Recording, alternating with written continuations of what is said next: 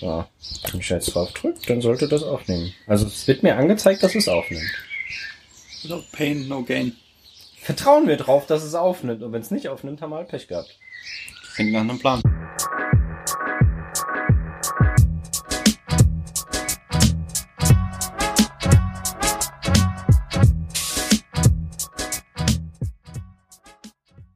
So, hallo und herzlich willkommen zu Club of Nerds Folge wie viel? Keine Ahnung. Heute ist der, der wie viel ist heute? Keine Ahnung. Ich bin so scheiße vorbereitet, das gibt's gar nicht. So, jetzt müssen wir nochmal nachgucken. Warte mal, wie viel ist Heute ist der 16., 17. Der 17. Mai, äh, heute mal von draußen, deswegen die Vögel im Hintergrund, hoffentlich hört man trotzdem. Ähm, wir haben jetzt schon mal angefangen, ohne aufzunehmen, weil wir total clever sind und uns dachten, jo, lass mal so reden. Worüber haben wir nochmal geredet? Ach so, Bio-Baumwolle, genau. Ähm, Industrielle Lebensmittelherstellung. Avocados kann man kaufen, weil Avocados über, per Schiff nach Europa kommen. Andere Frischfrüchte kommen im Flieger. Da ist die CO2-Bilanz deutlich dramatischer. mh, mhm. Und das Beste ist, wenn du Nüsse isst, weil bei Nüssen anscheinend die, ähm, also jetzt außer Mandeln, aber es gibt andere Nüsse, das fand ich ziemlich cool, die haben eine effektiv positive Wirkung, weil die zur Wiederaufforstung und Wiederregenerierung Mhm, vom Boden ja. führen. Ja. Aber Also- die Grund, Grundthese war, dass es, dass es Argumente gibt, dass man sagt, äh, es ist eigentlich kontraproduktiv, wenn man Bio kauft, weil Bio dreifach mehr Land braucht für den gleichen Ertrag und ich damit dann, je nachdem wo das ist, halt dreimal mehr Land zerstöre, um dann Bio drauf zu betreiben, statt auf einem Stück Land dann mit industrieller Landwirtschaft drei, vierfach höhere Erträge habe. Ja, also, aber muss man auch wieder, also, ähm, ich finde das immer ein bisschen schwierig, weil es kommt halt immer drauf an. Ne? So wie überall äh, kommt es immer drauf an. Und äh, funny Side Fact, äh, die Marie schreibt gerade ihre Masterarbeit oder hat ihre Masterarbeit zum Thema ähm, externe Kosten von ökologischen im Vergleich zu konventionell hergestellten Lebensmitteln gemacht. Von daher würde ich die einfach nochmal vielleicht irgendwann mal in den Podcast dazu holen. Die war ja schon mal hier mit Ja. dabei, als der Leon äh, keine Zeit hatte. Also Stimmt. der Ersatz Leon. Äh, nein, für den Leon gibt's natürlich keinen Ersatz. Nee, aber was ich jetzt gerade meinte, also äh, kommt halt immer voll drauf an, äh, wie du siehst, weil äh, du hast natürlich nicht nur Landverbrauch, wo ich dir recht gebe, dass es halt natürlich ein Faktor ist, aber es gibt ja auch nochmal andere Punkte. Und äh, zum Beispiel finde ich halt äh, bei Baumwolle, ähm, ganz viel Baumwolle wird ja um den Aralsee herum angebaut oder wurde zumindest angebaut, weil das damals eben äh, politisch so gewollt war, weil eigentlich ist das total unsinnig, weil es ziemlich trocken ist und Baumwolle sehr viel Wasser braucht und deswegen ist ja der Aralsee auch so ausgetrocknet, äh, unter anderem. Und ähm, da denke ich mir halt, äh, macht das schon Sinn, vielleicht auch ein bisschen auf Nachhaltigkeit zu achten, damit man halt nicht irgendwo Baumwolle äh, konventionell anbaut und irgendwie mega viel äh, Rohstoffe verbraucht und Co., äh, um sie anzubauen. Und ähm, ich gebe dir zwar ich recht. Mich, was, hm? was ja? ich mich da halt immer frage, ist so, äh, muss es meine Aufgabe sein, dass ich jetzt überall auf der Welt schaue, äh, wie die Leute und mich darüber darüber erhebe, je nachdem, ob ich Mhm. einschätzen muss, wie das lokale politische System ist Mhm. und ich mich dann damit auseinandersetzen muss, wie das politische System ist und darauf aufbauend meine Entscheidung treffen muss, ob das in Ordnung ist, dass dieses politische System vor Ort so eine unsinnige Entscheidung getroffen hat, hat oder ob ich sagen kann, hey, dort vor Ort ist es eine Demokratie und die Leute haben halt so entschieden, muss ich dann jetzt besser wissen als die Leute vor Ort, dass sie das gerne so hätten und ich sage halt, ich kauf's da trotzdem nicht. Also Nö, du kannst es ja, also Da- du musst es das- ja nicht entscheiden, aber du kannst Nein, ich muss es halt, als Konsument muss ich das entscheiden, ob ich darauf achten will oder nicht. Und wenn ich jetzt zum Beispiel jetzt annehme, dass Indien eine Demokratie ist, Mhm. in mancher Hinsicht kann man das inzwischen teilweise bezweifeln, wie Mhm, gut ja. das funktioniert in der Realität.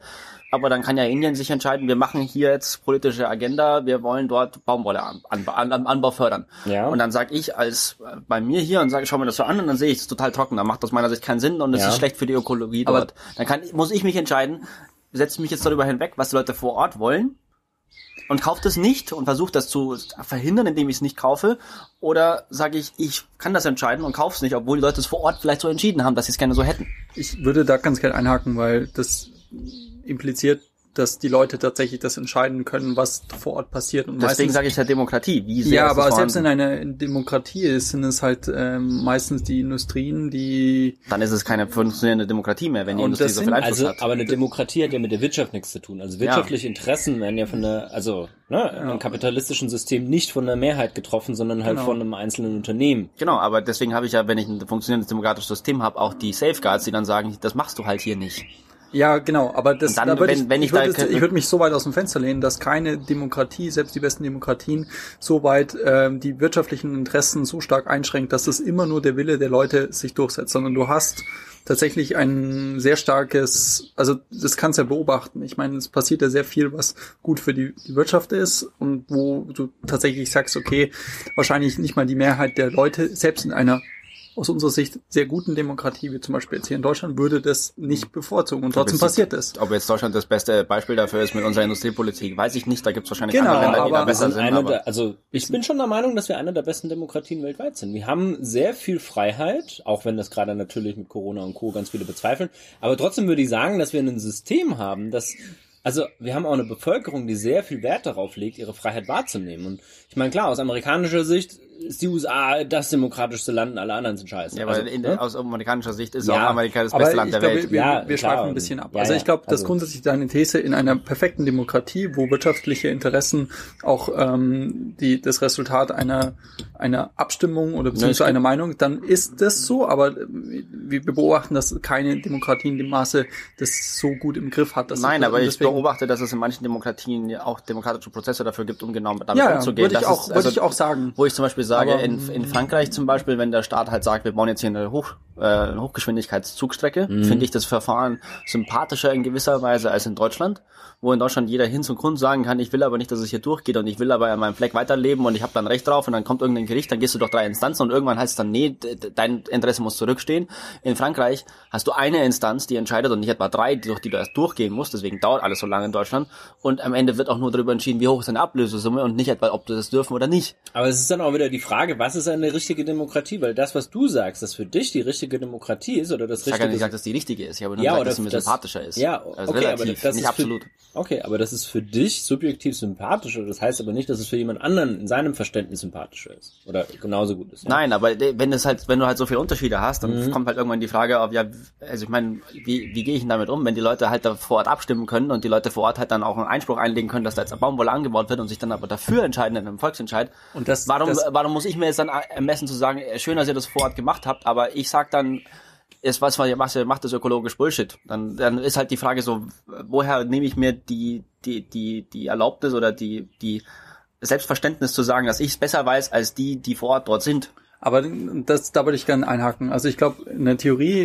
ist, ist der Punkt valide. Das Problem ist aber, dass es in sehr wenigen Fällen tatsächlich so ist, dass, dass die Leute vor Ort gesagt haben, hey, wir wollen hier ähm, ein, eine, eine Frucht, ein Lebensmittel anbauen, was komparativ zu anderen Lebensmitteln total unsinnig ist, weil es einen höheren Wasserverbrauch hat etc. Das ist meistens nicht der Fall. nicht, das das ist so also, ist. Also- ich, ich kann aus meiner Erfahrung, ähm, das siehst du äh, zum Beispiel in Peru, da gibt's weite Landstriche im Norden, der sehr, sehr trocken ist. Führer, ja. Ähm, und dort werden im großen Stil Orangen und Sachen angebaut. Da gibt's Flächen, die total grün sind, die aber nur industriell genutzt. Das ganze Wasser, was dort, da, da wurde halt irgendwann mal eine, ein Vertrag gemacht zwischen einem Unternehmen dort und der, der Regierung. Und die Leute dort haben keinen Fetzen von dem, dass da Aber- das Wasser tatsächlich für diese ganzen Lebensmittel benutzt wird. Und das ist für mich ein Gegenbeispiel, wo ich sage, ähm, da kann ich mit einer Nichtwahl von einer Frucht, die aus diesem Gebiet kommt, eine Entscheidung treffen, wo ich sage, damit unterstütze ich tatsächlich unter Umständen noch die Leute vor Ort. Wenn ich weiß, dass dort eine demokratische Entscheidung worden ist, dass es aus ökologischen Gründen und auch aus, ich meine, das ist eine Perspektive, ist immer, was sind die, die, die ökologisch komparativen, was ist das Beste, was du vor Ort anbauen kannst, weil meistens ist das nicht immer gerade die Frucht, die äh, am sinnvollsten ist. Und das andere ist natürlich, was noch on top kommt, wie sozialverträglich das Ganze ist. Also Fairtrade etc. Das sind auch Ja. Aspekte, die man mit berücksichtigen muss. Und, ähm, und ich glaube, da ist es definitiv so, dass wir äh, eine fehlende Transparenz haben und ich glaube, dass das halt, ähm, dass es schon sinnvolle Sachen gibt, die aus dem Ausland kommen, die auch aus Südamerika kommen, aber nicht alles. Und das ist halt, das ist sehr schwer, Dinge über einen Kamm zu scheren. Deswegen. Mm, Ich wollte jetzt auch nochmal einen Schritt zurückgehen und zwar hast du ja gesagt, ähm, Bevor du einen Schritt zurück gehst, ich hätte ein konkretes Ja, ja, ja, Beispiel. dann- dann also bei dann mein konkretes dann- Beispiel ja, wäre. Spanien. Also wo ich mir die Frage häufig gestellt habe, ist Spanien. Weil Spanien hat riesige Landschaften, wo sie Orangen anbauen, die sehr trocken sind, wo die Leute sagen, Spanien verpulvert Wasser. Ja. Spanien ist aus meiner Sicht eine sehr gefestigte Demokratie im Grunde. Die sind im Moment, also auch in Kann der Art und Weise. debattieren, aber ja, Kann man auch ja, drüber also, de- ja. debattieren, aber grundsätzlich gesehen sind sie auf jeden Fall nicht da, wo Ungarn oder Polen im Moment sind. Ja. Sagen wir es mal so rum. Ja, ähm, sondern da können Leute irgendwie sich auch politisch zur Wehr setzen. Es gibt freie Wahlen und die Leute können wählen und Interessen. Du hast natürlich Korruption, die hast du immer irgendwie, aber grundsätzlich gesehen würde ich mal sagen, sind die gar nicht so schlecht. Auch spannend, dass du sagst, dass du Korruption immer irgendwie hast. Also In jedem Land dieser Welt gibt es auf verschiedensten Ebenen Korruption. Ja, ja, aber eigentlich ist ja, ja, ja, wahrscheinlich schon, aber trotzdem ist ja wünschenswert, dass es nicht der Fall ist. Ne? Naja, aber äh, ja, schön ja, und gut, ja. aber Realität ist halt was anderes als Wunschdenken. Ja, klar. Und bei Spanien denke ich mir halt dann so, naja, wenn jetzt die da vor Ort sich in irgendeiner Form, also entweder sie, also ist es dann einfach auch deren Job, sich darum zu kümmern, dass sie halt besser regiert werden und der Leute vor Ort, weil ich sehe jetzt Ja. nicht, dass die das nicht bewegen könnten. Oder ähm, muss ich jetzt von hier aus sagen, so liebe Spanier, ich kaufe eure Orangen nicht, weil ich glaube, dass das, was ihr mit eurem Land macht, wo ich eh nicht wohne, ähm, ist falsch. Mhm. So, also da, dann hast du die mittelbaren Effekte, dass es mich im Endeffekt womöglich irgendwann beeinflusst, weil die dann was bei sich im Land machen und das dann mittelbar bei mir wieder ankommt als quasi Ja. Folgeeffekt, aber trotzdem so. Da- da- Das ist für mich ein konkretes Beispiel zu einem Staat, wo ich eine Ja. funktionierende Demokratie voraussetze und dann die was ökologisch machen, was womöglich nicht besonders sinnvoll ist. Okay, ich habe drei Punkte mittlerweile angesammelt und zwar äh, Nummer eins, um einen Schritt zurückzugehen, ist ja der Fall, äh, dass du gesagt hast, okay, äh, wa warum habe ich das Recht, hier irgendwelchen Leuten in einem anderen Land irgendwas vorzuschreiben, ja? Das war ja so ein bisschen der O-Ton, wenn ich es richtig verstanden habe, oder? Wie, warum kann, warum soll ich mich über eine demokratisch getroffene Entscheidung auf einer lokal betreffenden Ebene extern hinwegsetzen? Okay, also Nummer eins ist jetzt mal eine Debatte, äh, ob die äh, demokratisch getroffen wurde, diese Entscheidung oder nicht, ja, wo ich halt sage, äh, nur weil sie demokratisch getroffen wurde, heißt es erstens nicht, dass es die beste Entscheidung ist, ja, weil viele Informationen sind auch nicht vorhanden. Denken wir jetzt mal an Brexit, ja, ist jetzt die Frage, ja, ist demokratisch getroffen, wir leben damit, aber trotzdem ist es vielleicht für die Briten selber und für alle eigentlich schlechter, ja, aber nochmal eine andere Geschichte. Worauf ich jetzt eigentlich hinaus will, ist, äh, ich sage ja nicht, dass du denen irgendwas vorschreibst. Und die dürfen ja auch ihre Orangen weiter verkaufen. Wenn du ihnen etwas vorschreiben würdest, würdest du ihnen sagen, du darfst deine Orangen jetzt aber nicht mehr verkaufen. Das wäre zum Beispiel, wenn du sagst, wir haben, ähm, wir sagen, die Orangen dürfen nicht mit Pestizid XY eingenebelt werden. Ja, dann darfst du sie in der EU nicht verkaufen. Weil wir halt sagen, dieses Pestizid ist irgendwie Krebs, äh, krebserregend, äh, krebserzeugend oder sonst irgendwie was. Ja, wo ich halt sag, Klar, solange das jetzt ne, den Konsumenten schützt oder so oder die Leute vor Ort schützt, kann man das machen, aber damit schreibst du direkt etwas vor. Wenn du jetzt nur selber für dich die Entscheidung triffst, ich kaufe Produkt XY nicht, Dann sondern schreibe ich dir entscheide- nicht vor, das ist klar, Genau. aber trotzdem ist es für mich nur relevant, ob ich sie dann trotzdem noch kaufen will oder nicht, wenn ich quasi ein gutes Gewissen Ja. haben will. Und da frage ich mich halt, wie gehe ich damit um? So, Ja. weil, weil dass ich, ich bin kein Policymaker, das heißt, die Ebene betrifft mich nicht. Ja. Mich interessiert meine Kaufentscheidung. Ja, und äh, deswegen, also klar, du kannst diese Kaufentscheidung halt treffen, um zu sagen, damit bereinigst du dein Gewissen, ja. Das wird wahrscheinlich auch das sein, weswegen die meisten Bio kaufen, aber auf der anderen Seite hat es natürlich auch einen Einfluss, weil dadurch natürlich äh, das Geld ja anders fließt. Und Genau. Wir haben ja den Effekt gerade auch, dass wir zum Beispiel äh, mehr Bio-Lebensmittel produzieren, weil eben mehr danach gefragt wird. Ja. Und ähm, ein Punkt, der halt meiner Meinung nach eben auch oft vergessen wird, sind eben diese externen Kosten und ex externen Effekte, von denen ich geredet habe. Weil, ja, du hast Landverbrauch, aber dieser Landverbrauch wird nicht eingepreist in das Produkt. Und das wird auch in Indien nicht gemacht, das wird auch in Deutschland nicht gemacht. Zum Beispiel, wir haben in Deutschland ähm, ja die Düngemitteldebatte und die Düngedebatte, also für die, die es nicht wissen, ähm, die EU hat irgendwann mal einen Grenzwert rausgegeben und Deutschland hält sich seit Jahren nicht dran. Ja? Also die EU, da sind wir auch Teil davon, wir Ja. haben das also mit beeinflusst. Genau, wir haben Also das mit zu sagen, das sind nur beeinflusst. die EU, wir finde ich haben, immer schwierig. Ja, okay, wir haben das auch als Deutschland in der EU mit abgesegnet, aber wir halten uns nicht dran. Jo. Ist einfach so, seit Jahren mittlerweile. Ja, und Ja, jetzt hat die EU halt irgendwann gesagt, so, okay, wir haben es jetzt freundlich versucht, wir haben euch darauf hingewiesen, seit seit Jahren, äh, dann gibt's jetzt halt mal Strafen. Ja, und Ja. das ist gut und sinnvoll, weil diese, ähm, diese Kosten, dieser externe Effekt, der dadurch entsteht, dass eben äh, Gewässer eutrophiert werden oder Boden eutrophiert wird, der ist nicht eingepreist in das Produkt.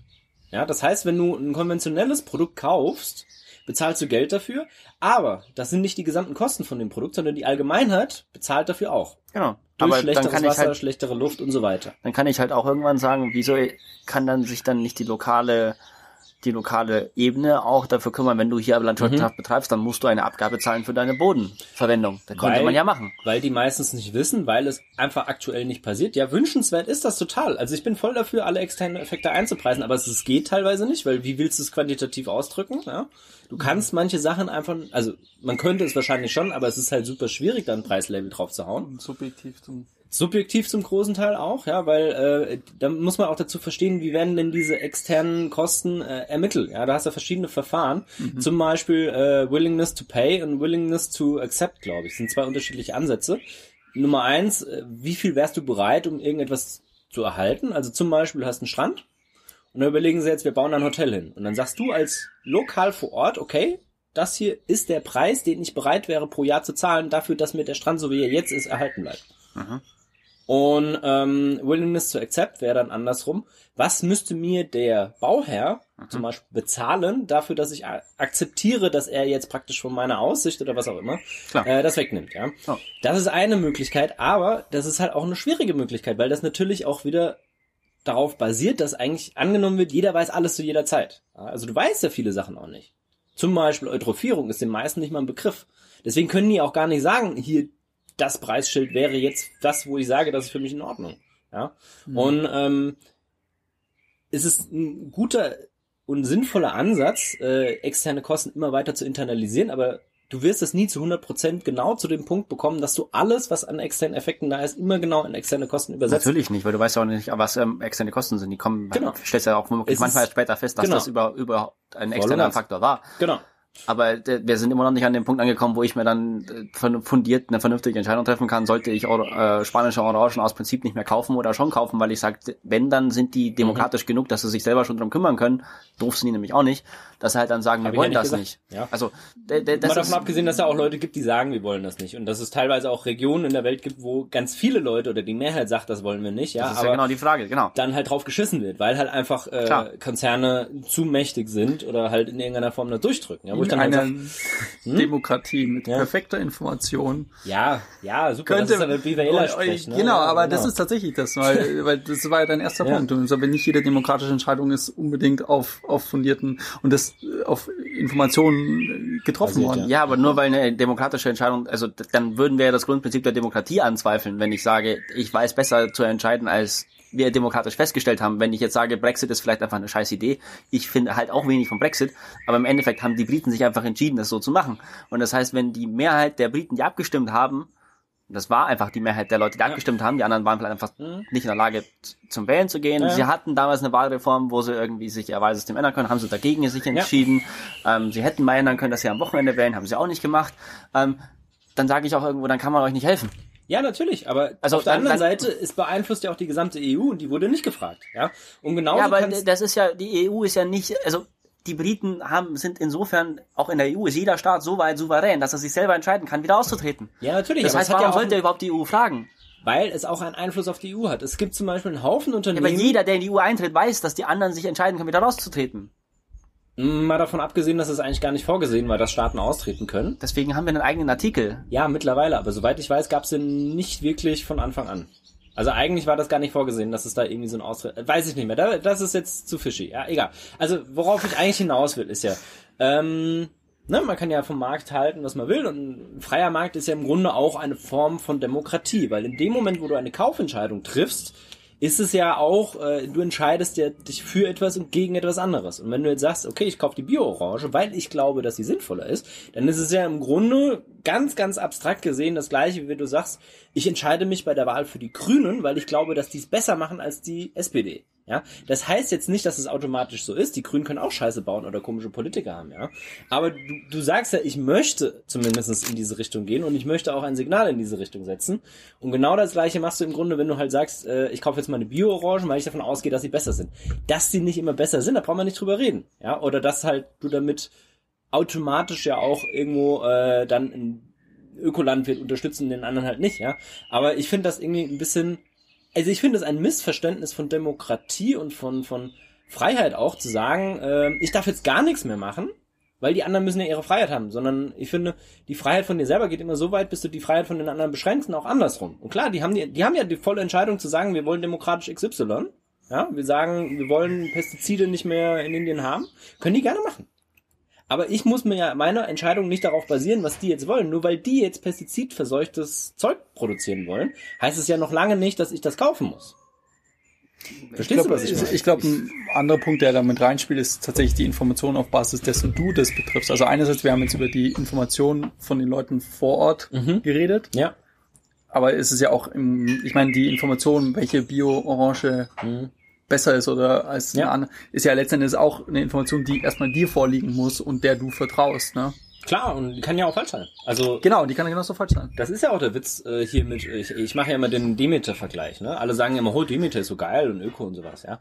Wenn du die mal anguckst, die haben eine ganz komische, ganz komische Moral Ja, teilweise hinten ja. dran mit irgendwie, du musst mit äh, Kuhkacke gefüllte Hörner irgendwie unter den Feldern vergraben und ich halt auch sagt, also Leute, äh, ne, muss man auch irgendwie ein bisschen Kirche im Dorf lassen und so. Also was ich was was was, find, was ich besonders heftig finde, sind dann so manche Bio-Hersteller, das kann man auch nach, also Rapunzel war zum Beispiel, hatte ich das gesehen, die dann gegen Impfen sind und äh, irgendwie dann auch Corona wieder irgendwie verteufeln, dass das Virus intelligent sei und dann denkst du so, nein, Virus ist nicht intelligent ähm, und einen natürlichen Platz einnehmen würde und dann denke ich mir so, okay, angenommen, ich will jetzt unter normalen Prämissen Bio kaufen.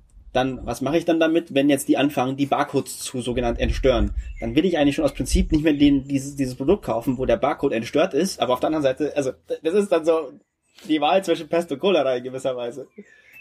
Oh, come on. So, also du hast jetzt gerade eben gesagt, also wir haben eine kurze Pause gemacht, nur so zur Info.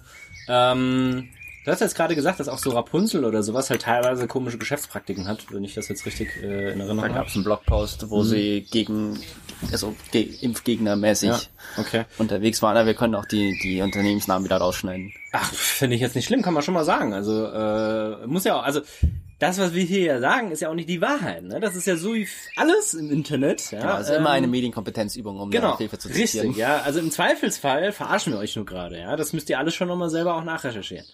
Also, ne? Also Immer deswegen. schön selber nachdenken. Ja, genau. Auch mit Demeter, ne? Ich weiß ja auch nicht, ob das stimmt. Ich verlasse mich da ja, Ja, auch du auf kannst auf der. Demeter-Webseite schauen, die haben auch eine FAQ Ah, sogar, habe ich mal nachgeschaut. Ist das ja und, auch gehackt worden. und auf ja? der Demeter-Seite schreiben sie dann, naja, so ist es ja gar nicht und das ist ja nur manchmal, aber es geht da um die, um die, Ah, ja. ja. und einfach mal selber nachlesen und sich dann überlegen, ob man das für sinnvoll hält und wenn ihr es für Mhm. sinnvoll hält, dann kann sein, dass ihr in Zukunft immer mehr Konflikte mit uns, mit den Inhalten Ja, habt, genau. die wir so kommunizieren, weil wir dann nicht so mit dabei sind, aber ist ja jedem selbst Ja. behalten. Also, was ich jetzt auf jeden Fall halt äh, hier meint, ist klar, ähm, das ist leider kann man ja nicht alles genau individualisieren. Also du kannst ja nicht sagen, hey, ich hätte gerne Demeter, aber lass mal die Kuhhörner, Kuhhörner weg. Ja? Genau. Aber was mir noch eingefallen ist zu dieser Ja. Spanien-Frage ist, die Grundsatzfrage ist doch eigentlich, auf welcher Ebene will ich meine Entscheidung treffen und respektieren der anderen, der, der, des, der anderen Gruppe. Weil ich kann jetzt natürlich sagen, okay, die Spanier haben für sich in ihrem Verfahren, in Demokratie haben sie beschlossen, sie bauen jetzt Orangen an und dann kann ich diese Entscheidung akzeptieren. Mhm. Oder ich kann respektieren, dass es dort auch Leute gab, die gesagt haben, das will ich nicht. Und auf der Ebene quasi äh, unten drunter nicht die übergeordnete Entscheidung akzeptieren, sondern die da drunter, Ja. denen folgen, sagen, ich kaufe bei euch keine Orangen. Dann hast du immer noch die mittelbaren Effekt- Effekte, dass wenn ich dort Orangen kaufe und der Unternehmenssitz der Unternehmen dort ist, dann Ja. zahlen die ja auch Steuern dort. Das heißt, Ja. am Ende haben die vielleicht sogar mehr davon, wenn ich trotzdem Orangen kaufe. Das ist eine andere Diskussion. Mhm. Aber die eigentliche Frage ist doch, auf welcher Ebene der politischen Entscheidung folge ich dieser oder gehe eine Ebene drunter, wo ich immer noch wieder dann verschiedene Meinungen habe. Mhm. Ja, und jetzt kommen wir wieder dahin zurück, wo ich vor einer Stunde angefangen habe. Es kommt immer drauf an. Ja, weil du musst halt wirklich genau auch hingucken im Zweifelsfall und äh, dir halt überlegen, okay, macht das jetzt Sinn oder macht das keinen Sinn? Wie zum Dann sind wir Beispiel doch mit der eigentlich, Biobaumwolle. sind wir doch eigentlich bei meinem Spruch angekommen. Ja. Immer auf der Suche nach dem richtigen Maß. Genau. Ja, ist ja auch so. Ne? Und das ist ja auch, also ja, voll und ganz. Ich möchte da nochmal ein. Also Ja? in 95 Prozent der Fälle erfolgt eine demokratische Entscheidung erstmal nur gegen etwas, wenn es schon passiert ist. Du wirst niemals äh, den lokalen Dorfrat zusammenkommen, wir wollen jetzt hier äh, Orangen anbauen, sondern es wird eine Firma kommen, einen Vertrag machen mit dem Bürgermeister Ja, aber vor Ort, sonst gäb's da ja auch keinen. Fortschritt. Und, und genau, aber das, aber, nee, aber, aber, nee, also das halte ich jetzt für, also sorry, aber da muss ich jetzt mal reinkrätschen. Alles mit dem Fortschritt, da, da macht man sich so einfach, finde ich. Ich habe ja nicht gesagt, dass also ich glaube, wenn wir alles, wenn es nicht so wäre, dass vieles erst retrospektiv dann wieder eingeschränkt wird, dann hätten wir keinen Fortschritt. Glaube ich nicht. Natürlich, Es wäre langsamer, es wäre vorsichtiger, aber wir haben in manchen Technologien von vornherein gesagt, okay, wie zum Beispiel Arzneimittel. Wir haben bei Arzneimittel gesagt, Arzneimittel müssen getestet werden, bevor Das haben wir gesagt, nachdem wir jahrhundertelang das andersrum hatten. Ja, genau. Und seitdem wir das haben, haben wir trotzdem noch Forschung oder Seitdem nicht? wir das haben, haben wir weniger neue Arzneimittel, weniger Heilungen. Ah, das halte ich jetzt aber mal für Kosten. ein sehr, sehr starkes Gerücht, dass seitdem wir die klinischen Tests eingeführt haben, wir weniger Arzneimittel haben, vielleicht weniger bahnbrechende, Weniger neue Sachen, Arzneimittel. Ja? Das siehst du maßgeblich in den USA, in den Statistiken der FDA und den, an, den akzeptierten Medikamenten. Ja. Okay, Aber also kann ja auch sein. die- Die 50 Statistik Jahren, muss man dann auch vielleicht zusammen mit dem, was es an, an schwerwiegenden Nebenwirkungen auch gab in Arzneimitteln, die Ja. Also ich meine, das, das geht ja Hand in Hand. Das ist ja natürlich, vielleicht mag das so sein, aber das hat ja auch einen Schutzmechanismus. Also es wird langsamer, da gebe ich dir recht, weil äh, wenn du halt unrestriktiv, also ohne Restriktion irgendwas machen kannst, ist halt natürlich immer schneller, als wenn du Restriktionen hast. Klar, ja, ist auch wenn du ein Unternehmen gründest, dauert das halt länger, wenn du bürokratische Hürden hast und sonst irgendwie was einen Scheiß machen musst. Wenn du halt einfach nur einen turbo-anarchistischen Kapitalismus hast, dann kann halt jeder machen, was er will. Ja, klar, natürlich ist es dann schneller, ja. Und natürlich verstehe ich auch, dass irgendwie äh, irgendwelche Silicon Valley, Silicon Valley Milliardäre darauf abfahren, ja. Aber es ist halt auch wieder die Frage, was willst du? Und da kommen wir ja auch wieder zurück. Ich persönlich glaube halt, wir haben eine Marktwirtschaft und wir haben einen Kapitalismus, in dem wir leben und deswegen hast du mit deiner Kaufentscheidung auch eine gewisse Entscheidungsmacht, weil ähm, die Frage, die du vorhin gestellt hast, inwieweit du das Recht überhaupt hast, ähm, eine Entscheidung zu treffen gegen oder entgegen zum Beispiel den Spaniern, die gesagt haben, wir wollen aber jetzt hier äh, konventionell anbauen und Co. Das würde ich jetzt wieder umdrehen, weil warum bauen die den konventionell an? Nur weil es nachgefragt wird. Die Die Sie gehen davon aus, dass es eine Nachfrage gibt. Ja, oder es gibt halt eine existierende reale Nachfrage und deswegen weiten sie ihre Produktion aus. Ja. Genau.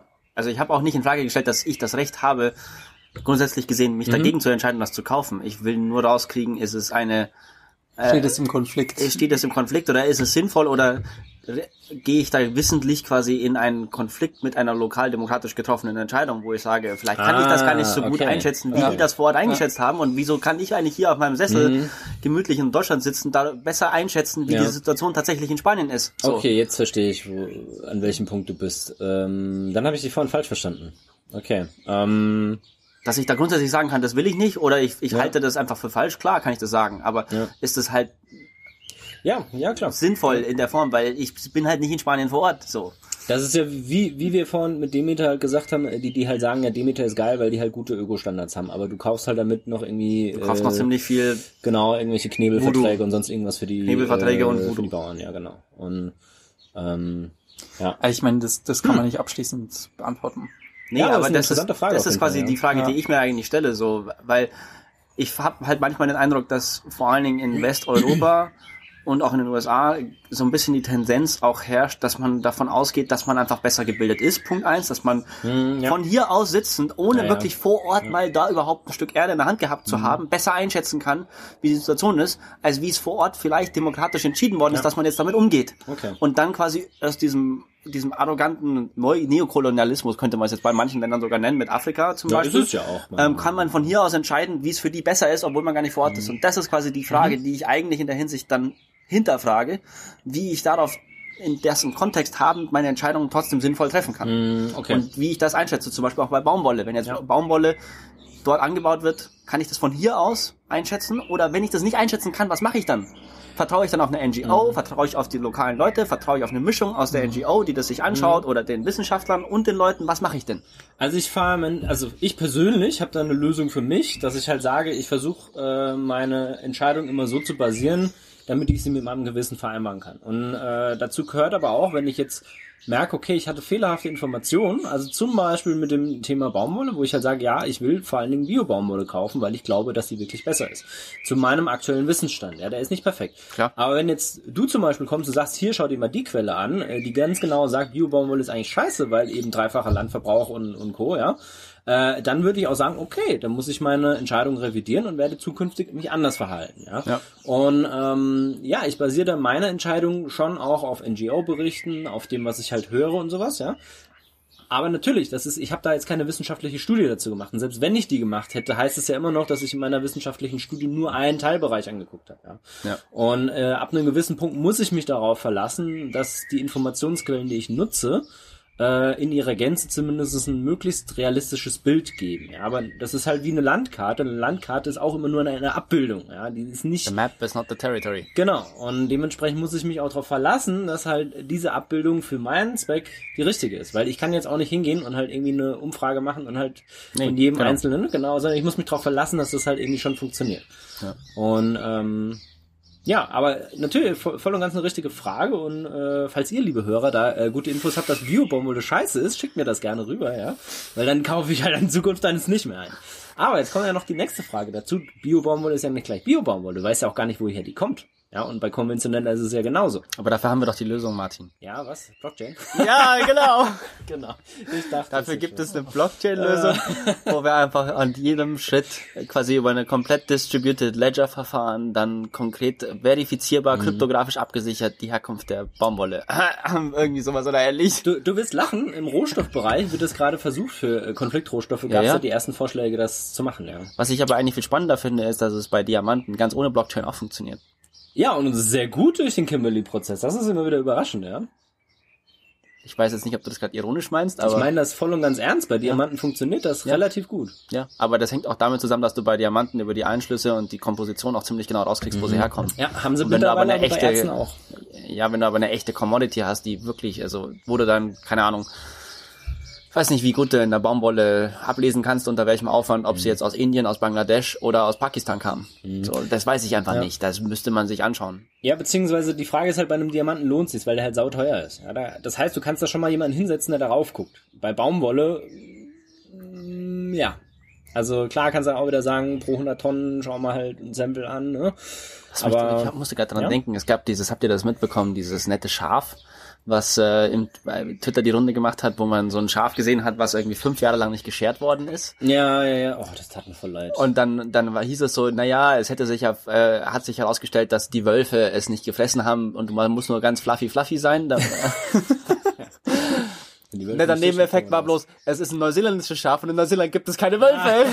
ja, ne? Haben sie recht, die Wölfe haben es nicht gefressen. Ja? Genau. Das war nicht falsch. muss nur ganz fluffy sein. nicht. ja, genau. Und, und die Aliens auch nicht. Ja? Ja, apropos Aliens, habt ihr das mitbekommen, dass in den USA ja jetzt die ähm, Classified Unidentified Flying Object Videos Ja. released worden sind, die sie sich nicht erklären können.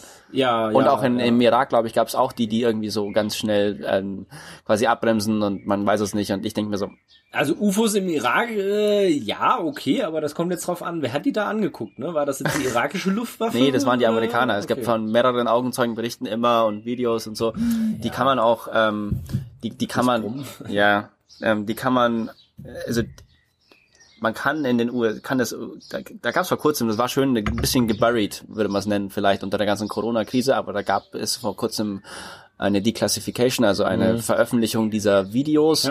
Ähm, und ich find's trotzdem, aber jetzt gehen halt natürlich wieder die, die Theorien hoch, dass wir eigentlich von Aliens schon kontaktiert worden sind und keine Ahnung. Ähm, und die Japaner haben ja jetzt auch, gibt's ja auch einen Bericht, haben die Japaner jetzt angefangen, dass sie äh, Protokolle entwickeln für Alien Contact. Nachdem die Videos Das veröffentlicht worden sind. Finde ich so, aber auch okay. nicht unsinnig. Also, Also- zumindestens, dass man halt zum Herrlich. So, Läuft's wieder? Ja, also ich fand das- klassisch wie immer unterbrochen, ja. Genau, weißt du noch, nee, ich, warst? ich weiß es noch. Ja, ich fand, fand es jetzt spannend eben, dass die Japaner, da gab es eine weitere Meldung, dass die sich gerade um den Alien ähm, Kontaktprotokoll kümmern in ihrem Militär. Ähm, müssen wir mal die Quellen danach raussuchen. Mhm. Aber jedenfalls ähm, fand ich fand ich interessant, ähm, was die Amis da machen. Ich meine, UFO heißt im Endeffekt ja auch nur, dass es ein nicht identifiziertes Flugobjekt ist. Ja. Klar, mehr mehr nicht mehr und nicht weniger. Ähm, Die Amis aber- haben diese Protokolle übrigens schon. ja, Mhm. gehe ich davon aus, dass sie die haben. Ähm, Ja, haben ja schon Kontakt gehabt, ne? ja, Area 51, you know. ja, klar. Was ist eigentlich aus der Wir stürmen Area 51 Aktion auf Facebook geworden? Wie Da waren ein Haufen Leute da, aber die sind nicht wirklich weit gekommen. also äh, war nix so mit den Naruto-Runnern und so. Aber wir machen ein bisschen Themenhopping. Ich würde macht doch nichts. Wir, sind, wir, wir, wir, erwarten geistige Flexibilität von Ja, unseren du musst das ja, du musst das ja auch nicht schneiden und da Kapitelmarken reinmachen. Du musst doch auch keine Kapitelmarke reinmachen, machst einfach die Grab-Bag-Section und dann ist alles drin. Äh, nee, nee. Also zu UFOs wollte ich noch mal was Also es macht ja keinen Sinn, ein Ticket, äh, ein Ticket sage ich schon, Ticket? ein Kapitel von 30 Sekunden zu haben. Doch, natürlich, das mache ich immer. Hast du noch nie die Kapitelmarken angeguckt, die ich reinsetze? Bist du Anhänger der Zeugen, der, der Zeugen Pritlaufs? Äh, ja, schon so ein bisschen, muss ich sagen. Ne? Tim Bradlove hat ja vor kurzem auf Twitter gepostet, so schön. Ja, ich habe jetzt festgestellt, es gibt noch Podcasts ohne Kapitelmarken. Oh Gott. Also, schlimm. und dann hat jemand anders gepostet, ja, ich bin von den Zeugen Pritloves, wir wir hätten da was zu besprechen zu ihrem Podcast. Da gibt's sowas wie Kapitelmarken. Äh, was machen Sie auf meinem Balkon? Ja, stimmt. Ja.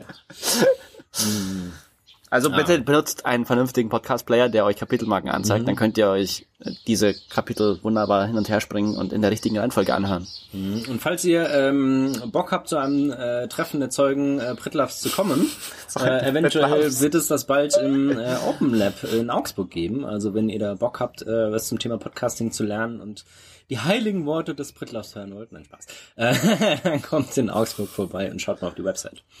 Das ist aber eigentlich insofern konsistent, dass Tim Pritloff ja immer wieder gerne auch als der Podcast-Papst Genau. bezeichnet wird. Den müssen wir auch irgendwann mal einladen. Ich muss mal nachschauen, wie dieser Prickloff ist. Ja, das ist, bestimmt auch so ein, so ein Reptiloide, ja. ja genau. Naja, okay, Ich habe jetzt mal- kurzem erst ja? verstanden, was es eigentlich mit diesen Echsenmenschen auf sich hat. Dass die einfach Extremisten sind.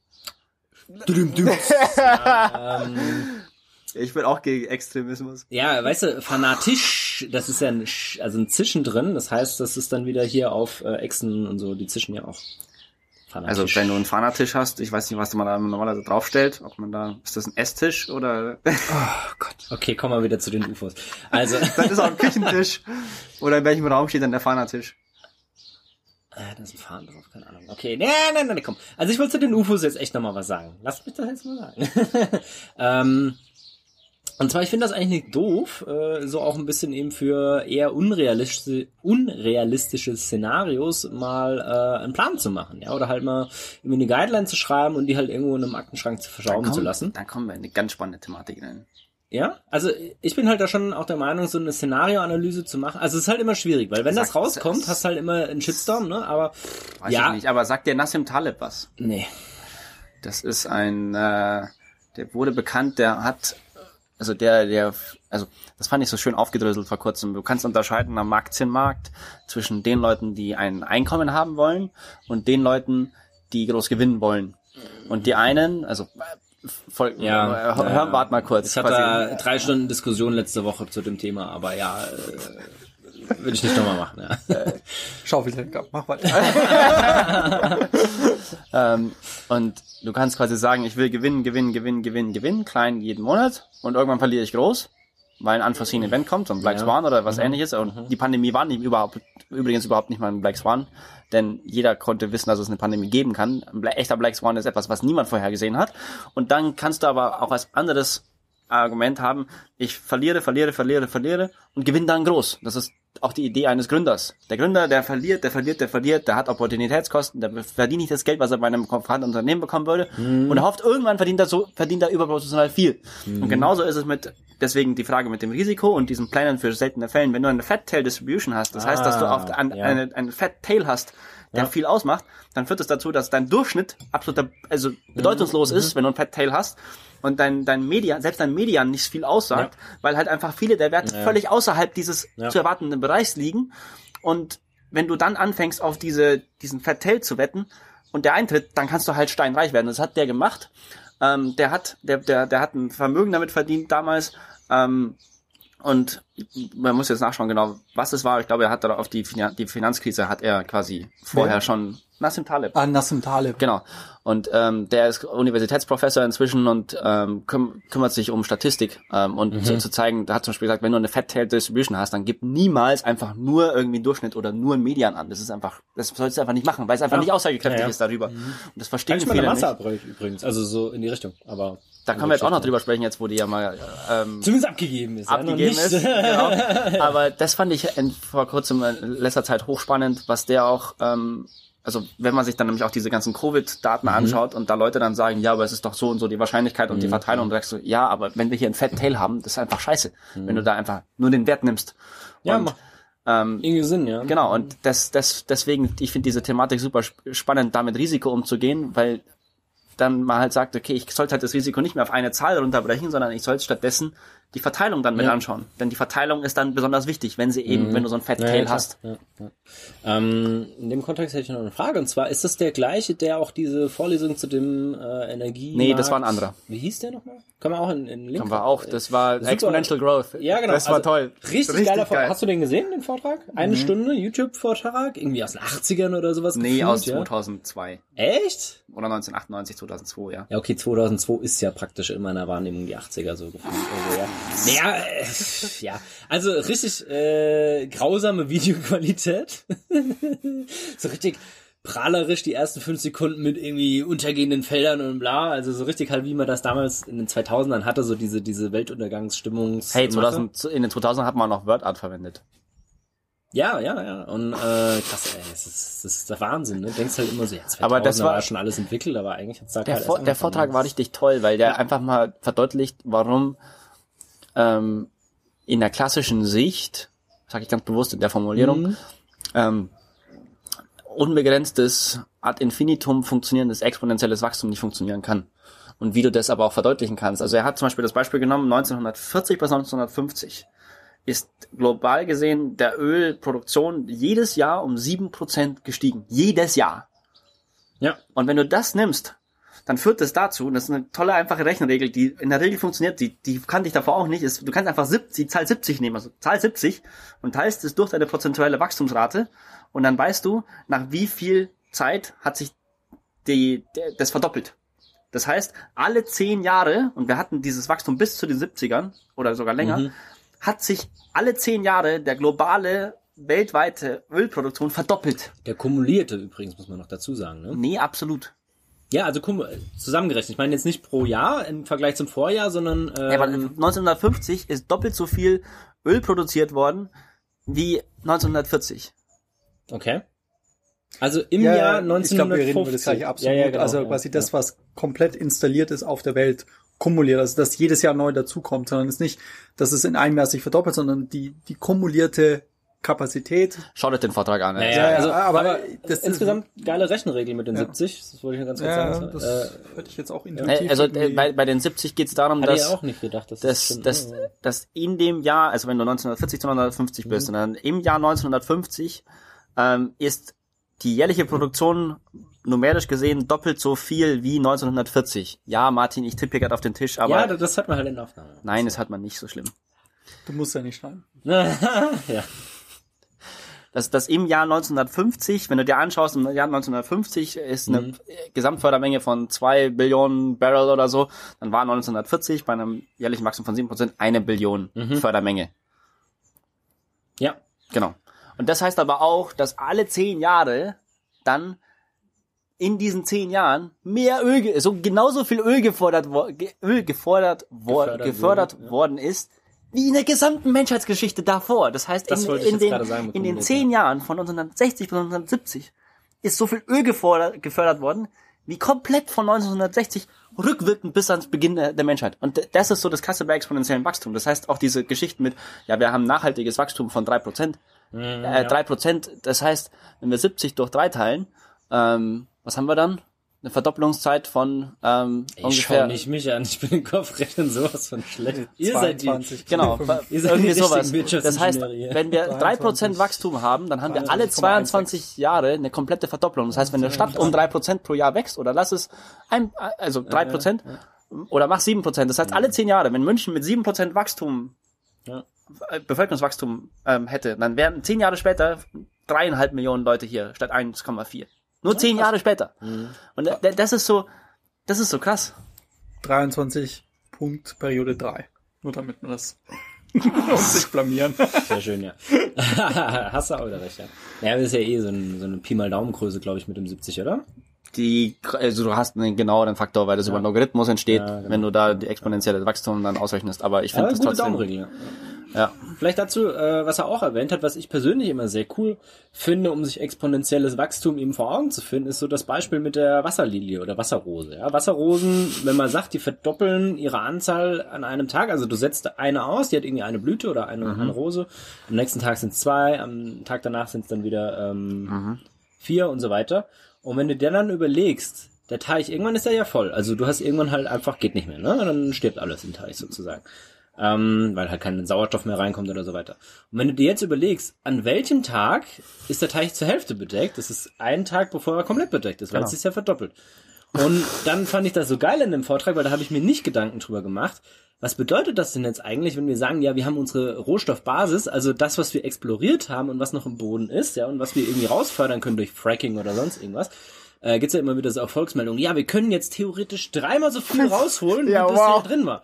Und wenn du dir dann mal so überlegst, ja, herzlichen Glückwunsch, das sind halt irgendwie ein bis zwei Tage mehr, ja. Also äh, wenn, wenn Ja. du halt mit dem gleichen Wachstum weitermachst, dann bringt dir das halt irgendwie super wenig, dass du es irgendwie verdoppelt hast. Also da, da ist er in dem Vortrag auch sehr genau drauf eingegangen. Ja, weil so, ja, ja, unsere. Kohlereserven halten wir die nächsten tausend Jahre. Dann denkst du so, nee, bei dem Wachstum hat das, Ja. was ihr gefunden habt, hilft uns genau für zwei Tage, wenn wir Ja. mit dem Wachstum weitermachen. Weil es halt einfach, das Verständnis ist nicht da bei den Leuten. So, wenn du wirklich dieses Wachstum hast, wenn du ein Wachstum hast, was an die Ressourcen gebunden ist, und ich glaube, du kannst Wachstum von Ressourcen entkoppeln, denn dann hast du nur noch, also Zu einem gewissen Grad, ja. Mhm. zu einem gewissen Grad kannst du es von Ressourcen entkoppeln und ich glaube, dass im Endeffekt vieles Wachstum darauf hinuntergebrochen wird, dass die Zeit, die wir als Menschen verbringen, natürlich begrenzt ist, Ja. aber du die Zeit in immer kleinere Teile einteilen kannst und auch Okay. solange du mehr Menschen hast. Also die, die ich habe nur 24 Stunden am Tag und wenn ich Ja. zwei Stunden Netflix, dann habe ich zwei Stunden Wert an Netflix quasi, dann sind, dann habe ich die gezahlt. Aber Netflix hängt natürlich auch ein Wert dahinter und wenn du jetzt diese, diese Wertschöpfung in immer kleinere Teile teilst und auch in immer, also Netflix ist ja quasi ein Produkt aus viel kleinen Wertschöpfungen, die zusammen Netflix ergeben. Und du kannst aber Zeit ziemlich beliebig klein, fein teilen und wieder zusammenpacken in größere Chunks oder in größere Pakete, die dann zum Beispiel Netflix sind oder Netflix Enhanced oder whatever. Und darüber kannst du einen Wert schaffen und dass du deshalb automatisch mehr Ressourcen verbrauchen musst. Weil es, du, wer, Schlägt er gerade vor, Kinofilme kürzer zu machen? Verstehe ich das richtig? Also ich glaube, dass bei diesem Ressourcen- oder Materi ma- materialienbasierten Wachstum verkannt wird, dass auch viel des Wachstums über Information und Ja, Wissen passiert. Und ja. das Wissen und Information kann, glaube ich, wachsen, ohne dass ich deshalb mehr Ressourcen verbraucht habe. ja, bis zu einem gewissen Grad. Also Sonst gäbe es ja keine Philosophen, weil die machen ja auch nichts mit Materie. Und generieren trotzdem Wissen. Ja, okay. Also, naja, also wenn du wenn du es runterbrichst, äh, sie wandeln Nahrungsmittel. Lacht ihr jetzt über Philosophen oder was? Nein, aber im Endeffekt wandeln sie Nahrungsmittel um in Gedanken und Ideen. Und das ist wahrscheinlich besser eingesetzt, als wenn du jetzt irgendwie einer bist, der, keine Ahnung, Computer ist oder so. Aber, also, ja, da gibt's natürlich auch wieder, ne? Gute wir, wir reden im Grunde ja von Entkopplung. gute. Also wir Ja. sagen, ähm, dieses ominöse Konstrukt, was Wertschöpfung in unserer Gesellschaft heißt, äh, ist ja auch letzten Endes über die ganzen industriellen ähm, Phasen haben wir ja, Ja. sehr starke ressourcenbasiert Wertschöpfung betrieben und jetzt kommen wir, sind wir eigentlich ja schon eigentlich sehr stark in einem Ja. Informationszeitalter, wo, wo, wo wir eigentlich ja vermehrt Informationen oder die, die Aggregation, Mhm. die Verbindung von Informationen zu neuer Informationen äh, in Wertschöpfung umwandeln und Genau, aber ultimativ gesehen gibt es ein Limit für die, für die Fähigkeit von Menschen, äh, aufbereitete Informationen oder komplexer aufbereitete Informationen zu konsumieren und äh, zu wertzuschätzen oder zumindest das Ergebnis einer immer komplexer werdenden Apparatur wertzuschätzen, weil wenn es das nicht gibt, dann kann ich auf der Ebene beliebig weit wachsen. Ja, aber ich glaube, irgendwo gibt's trotzdem eine Grenze, weil ja natürlich, du kannst jetzt sagen, irgendwie als Mensch, du enhanced dich und wirst dann irgendwie zum Cyborg oder sonst irgendwie was und kannst dann mehr Informationen verarbeiten oder wie auch immer. Aber Ich habe ja vom Ergebnis gesprochen. Ja, ja, aber nicht, trotz- nicht davon, dass es mehr Informationen werden für den Menschen, den Konsumenten. Okay, ja, aber trotzdem, ich glaube, dass es halt, das mag vielleicht sehr, sehr weit weg sein, aber ich glaube trotzdem, dass es immer eine Grenze gibt. Und dass es immer einen Bezugsraum gibt, der irgendwann halt aufgebraucht ist. Wie der Teich, der irgendwann halt voll ist mit den Wasserlinien. Dann machst du halt einen Teich oben drüber. Ja, genau. Aber der ist dann halt auch entsprechend schnell voll. Also, ähm, ist ja so hier das, was SpaceX macht mit hier, ja, unser Planet ist halt irgendwann an seinen Grenzen. Ja, lass mal ein paar andere kolonisieren. Ne? Also, so Genau. ganz grob runtergebracht. Natürlich musst du dann halt irgendwie in zunehmendem Maße mehr Planeten kolonisieren, weil natürlich das Wachstum halt dann trotzdem da ist. Ne? Also, wenn der Planet halt voll ist, brauchst du dann halt äh, äh, am nächsten Tag zwei Planeten und am Tag darauf vier Oder so du weiter. landest, oder du landest da, wo Asimov schon gelandet ist, Mhm. in seinem, in einem seiner Geschichten, in einer seiner Geschichten, wo einfach äh, die Ressourcen auf der Welt nochmal reduziert worden sind über einen Atomkrieg oder so. Mhm. Ja. Und es nur noch bestimmte Patches gibt, da können wir dann auch wieder zum Corona-Thema zurückgehen, so Green Zones und Red Zones. Mhm. Und äh, wie wir jetzt schon ja sehen, bei Corona gibt es jetzt die, die Travel Bubble mit äh, Estland, Lettland, Litauen Ja, ja. und äh, China, Korea und Taiwan und Das, was Schengen Hongkong. früher mal war, ja. Mhm.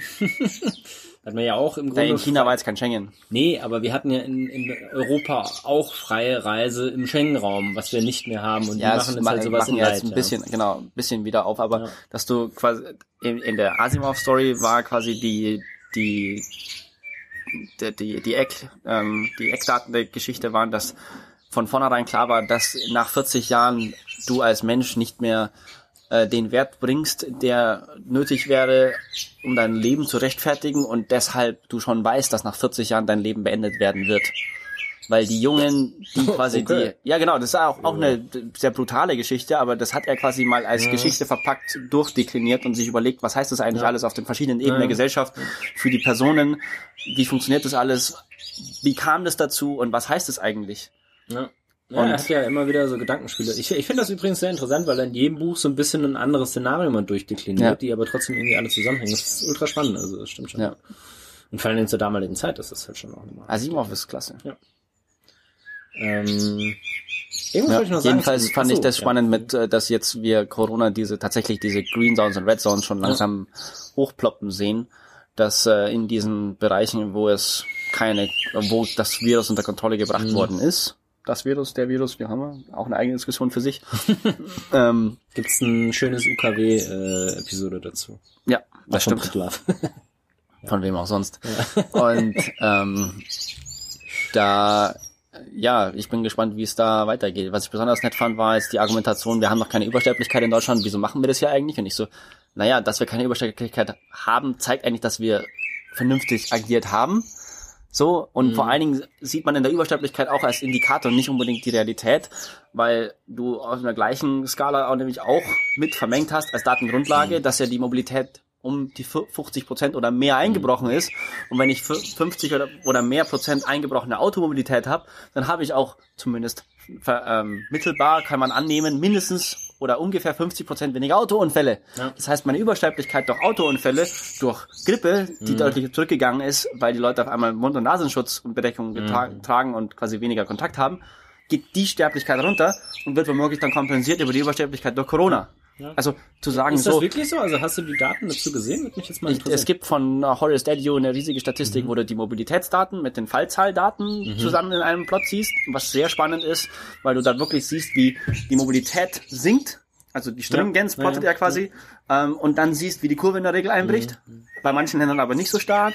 In den USA zum Beispiel sind so ein Outlier, Tschechien ist ein Outlier. Ähm, Das fand ich ähm, sehr spannend.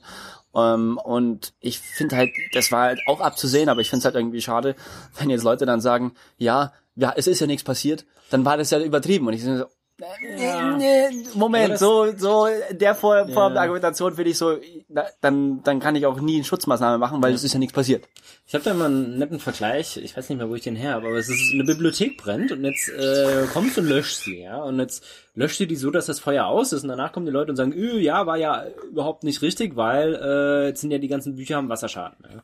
Denkst du halt so, ja, und wenn wir nicht gelöscht hätten, wären sie alle verbrannt. Ne?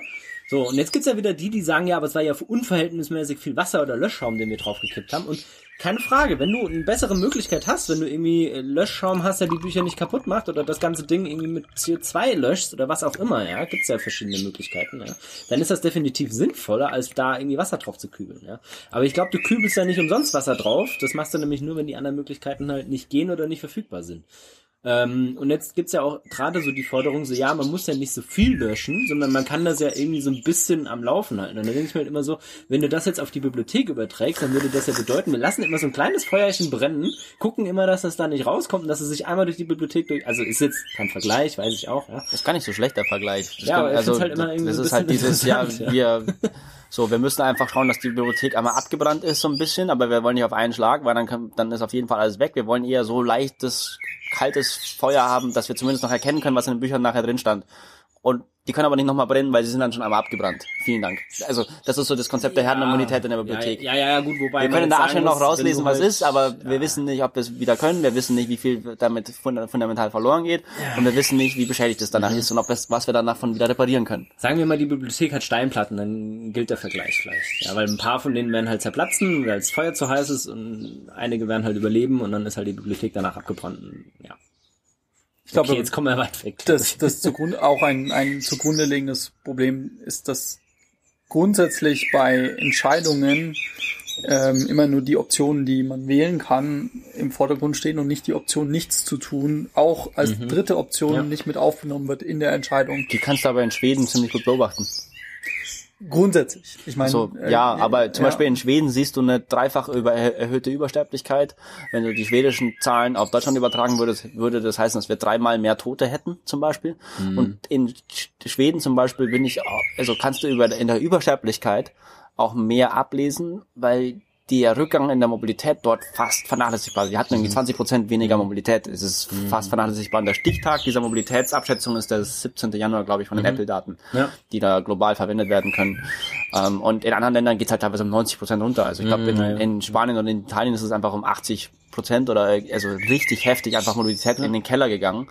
Und da diese diese Grippevergleiche von wegen ja, bei der, für die Grippe machen wir das doch auch nicht jedes Jahr. Ja, die Grippe ist aber auch nicht ist aber auch nicht epidemisch. Also wir haben da kein exponentielles Wachstum bei der Grippe in der Form. Das haben wir einfach nicht. Ja, ab und zu ja dann. Ab und zu schon, aber deswegen wir haben- ja dann auch Lockdown. Ja, genau, aber wir haben jetzt bei bei der normalen Grippe oder dem normalen ähm, Verkehrsunfällen, die sind nicht hoch ansteckend und führen dazu, dass immer Ja, ja. mehr, immer mehr, immer immer mehr eben exponentielles Wachstum. Wenn wir eine Doubling Time von alle vier Tage doppelt so viele Fälle haben, dann heißt es einfach, wenn wir zwei hoch vier nehmen, das heißt äh, 16 Tage später, haben wir dann zwei hoch vier mehr Fälle. Das also das dieses exponentielle Wachstum, das verstehen viele dann einfach nicht. Ja.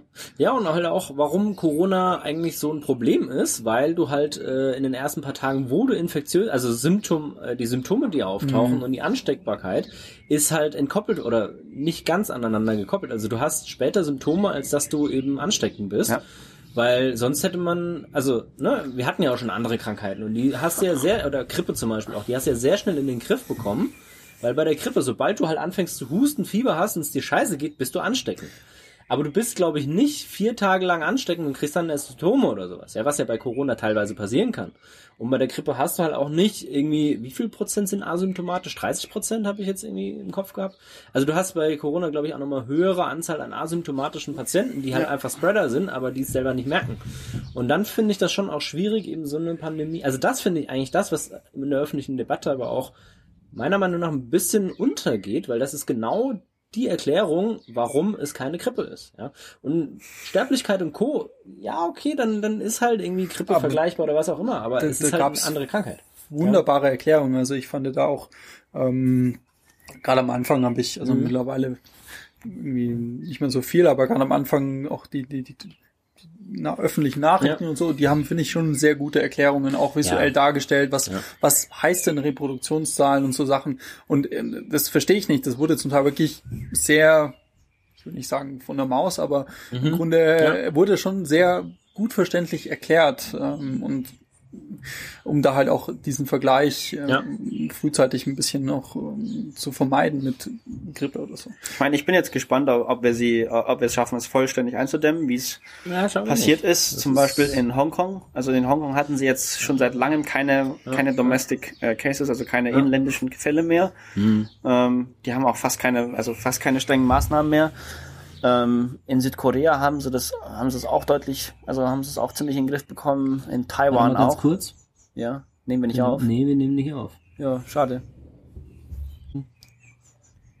Das heißt, wir müssen jetzt einfach die Leute hängen lassen mit den Japan- und äh, Alien-Diskussionen. Ja, ich weiß jetzt gerade nicht, ob das aufgenommen hat oder nicht. Es hat gerade eben angezeigt, dass es speichert, aber jetzt nimmt es auf jeden Fall wieder auf. Also von daher kann da sein, dass es jetzt aufgetrennt ist, aber das ist halt immer das Problem, wenn man im Garten aufnimmt. hat man halt nicht direkt das Feedback, ja. Sorry, also weiß ich jetzt das nicht. ist halt so, wenn, wenn du in deinem Garten sitzt, während ich hier Ja. in meinem Garten sitze. Also Ja, aber dann habe ich einen Laptop auf den ich drauf kann. Aber egal. Ähm, wir machen jetzt einfach mit der Corona-Debatte weiter und im Zweifelsfall schneide Also du kümmerst nachher dich drum, bitte, dass in deinem Garten bitte dann das Ding wieder läuft, weil ich in meinem Garten hier bin ja fein raus. Ja, genau. Ja, ist auch so schwierig, durch diese Masken zu sprechen. Nee, man kann ja schon sagen, Wir dass müssen wir ja keine Masken- aufnehmen, aber wir haben halt den Sicherheitsabstand, den halten wir ja schon ein, also von daher ist es ja kein Stress. Ja. Wir haben Lass- das ja auch aufgenommen äh, 2021, das heißt, äh, ja, hier, das ist ja alles in der Zukunft und wir haben ja hier gar nicht äh, Corona und so. In Ne? 2019. Ja, genau. Oder das? Wir haben eine alte Episode ausgegraben. Die haben wir noch vor den Lockdown-Maßnahmen aufgenommen. Da brauchen wir sowieso so lange mit dem Aufnehmen. Genau, da war was und deswegen wir haben das alles ja antizipiert, dass Corona und so existiert. Ähm, Das fand ich auch nett, weil wenn bei so manchen World Events dann Leute sagen, ähm, ich habe da einen Tweet abgesendet vor drei Jahren, ähm, Ja. wo ich das schon prophezeit habe Ja. und die Leute einfach nichts anderes machen, als alle äh, erdenklichen Outcomes Ja, einmal zu tweeten, die anderen Tweets löschen und dann sagen, hey, ich hab's doch hier noch gesagt Jahren. So, ja, schade. Ja, ja. Damit kannst du natürlich auch Profit faken. Ja, pff, klar. Also ich meine, äh, wenn du dir anguckst, Nostradamus, der hat ja auch viel vorhergesagt und irgendwie einen Haufen davon ist nicht Nostradamus? Nostradamus, ja. Nostradamus. Obstradamus. Nostradamus. No, Nopstra. ist mir noch nie aufgefallen. Das ist doch in, in, äh, in äh, Exploding Kittens. Der- Nopstradamus? Ja, es gibt, es gibt in der, entweder in der NSFW-Variante oder in der normalen, gibt es, es gibt Pope of Nope Ja, und es Pope gibt of den Nope kenn ich. Nostradamus. Bei der Nope-Karte, Nostradamus. Okay, Nopstradamus habe ich echt nicht im Kopf. Ja. Krass, ja. Gibt's jetzt auch online wegen Corona übrigens. Exploding Kittens kannst du jetzt auch online zocken. Was ist mit dir los? Allergie und so. Also, Allergie gegen was denn? Pollen. Corona. Allergie gegen Corona, genau. Ja, gegen, gegen Corona. Stell dir vor, wie scheiße das sein muss. Jetzt. Ja, eigentlich ist geil, weil dann hol- holst halt alles wieder raus, ja. Aber, äh, und weißt halt direkt, jo, ich bin angesteckt. gewesen. ja. Ich warte ja nur drauf, bis, bis es den, den Horrorfall gibt. Hm? Die, die arme Sau will man wirklich nicht sein. Ähm, weiß auch nicht, ob das möglich ist, aber ich, das wäre so der Worst Case, den ich mir vorstellen kann als Person, ähm, abgesehen von Sterben natürlich, wäre, wenn du Corona, also SARS-2, das Virus Mhm. in dir trägst, Ja. ansteckend bist und das aber endemisch ist. Das heißt, du Äh, bist quasi Dauerüberträger, dauerhaft ja. Die ansteckend. Typhus Mary, ja. So, und äh, du kannst damit leben, so, du bist quasi so eine Fledermaus und lebst halt so mit deinem Virus, den du so Ja. kultivierst und bist aber weiterhin ansteckend. So, das wäre halt so richtig scheiße, weil was macht man damit dir? Ja. Dich auf, auf Ende deines Lebens isolieren oder was? Oder Kennst du die, kennt ihr die Story von der Typhus Mary? Nee. Ähm, zwar, äh, Typhus ist ja auch so eine Krankheit, die halt bei äh, ein paar Menschen einfach, die, die haben das halt dann, wie heißt das, endemisch oder was? Die haben das dann halt, die sind halt Dauerspreader dann, ja. Die scheiden halt immer äh, Typhus aus und können Leute anstecken, aber haben selber keine Symptome oder halt nur minimale Symptome und äh, merken das selber gar nicht. Und in New York gab es eine Köchin, Mary irgendwas, ich habe den Namen vergessen und die wird mittlerweile Typhus Mary genannt. Die war Köchin.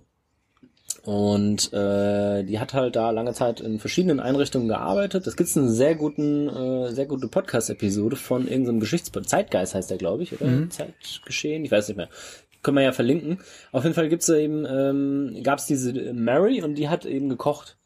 Und Typhus ist ja normalerweise eine Krankheit, die wegen mangelnder Hygiene entsteht, ja, und halt mangelnder Distanz und wenn du halt irgendwie nicht so viel Abstand hast, äh, dann kann das eben entstehen und äh, deswegen ist es eigentlich eher eine Krankheit, die nicht in den Oberschichten äh, sich verbreitet, sondern eher halt in den nicht ganz so wohlhabenden Ja. Schichten.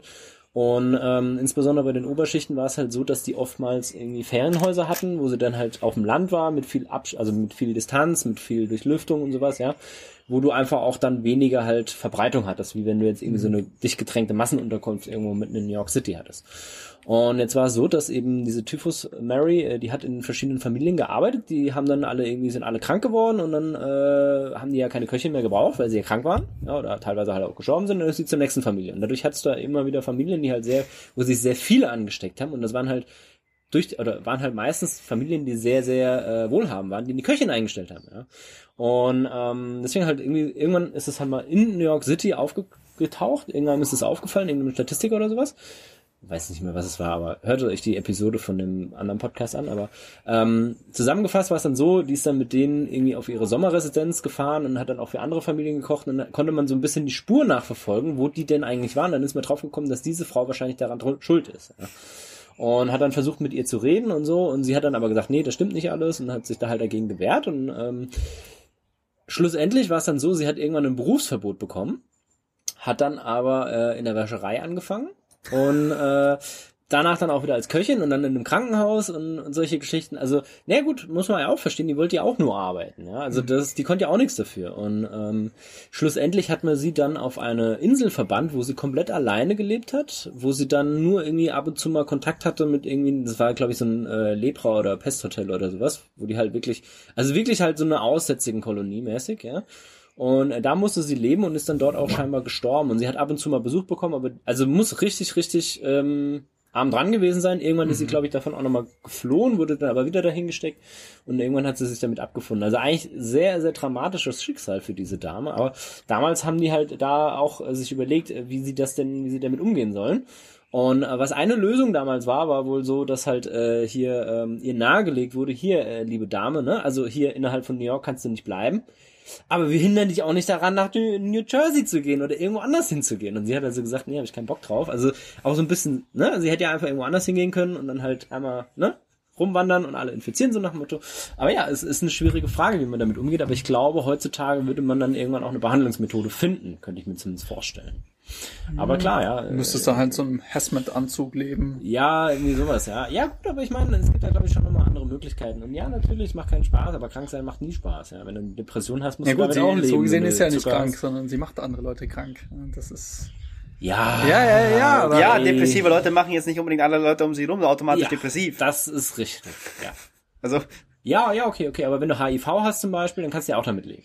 Ja. ja, aber da steckst du auch die Leute nicht direkt an, nur weil du neben ihnen sitzt.